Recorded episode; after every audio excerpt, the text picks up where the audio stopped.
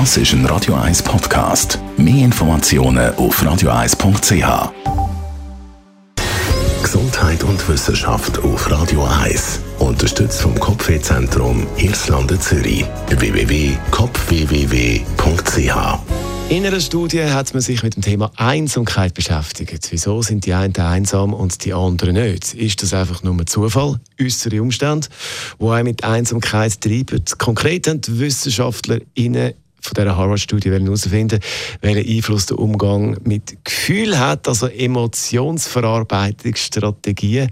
Und da haben wir herausgefunden, dass die Hälfte der Testpersonen, die sich einsam fühlen, eher einen ungesunden Umgang haben mit dem Gefühl, also äh, Emotionsbewältigungsstrategie, die nicht optimal ist, also zum Beispiel viel Schuldzuweisungen machen an sich selber oder an andere, viel dramatisieren oder Gefühle einfach unterdrücken, abschlucken sozusagen. Und viele haben Tendenz bei Problemen keine Hilfe zu holen.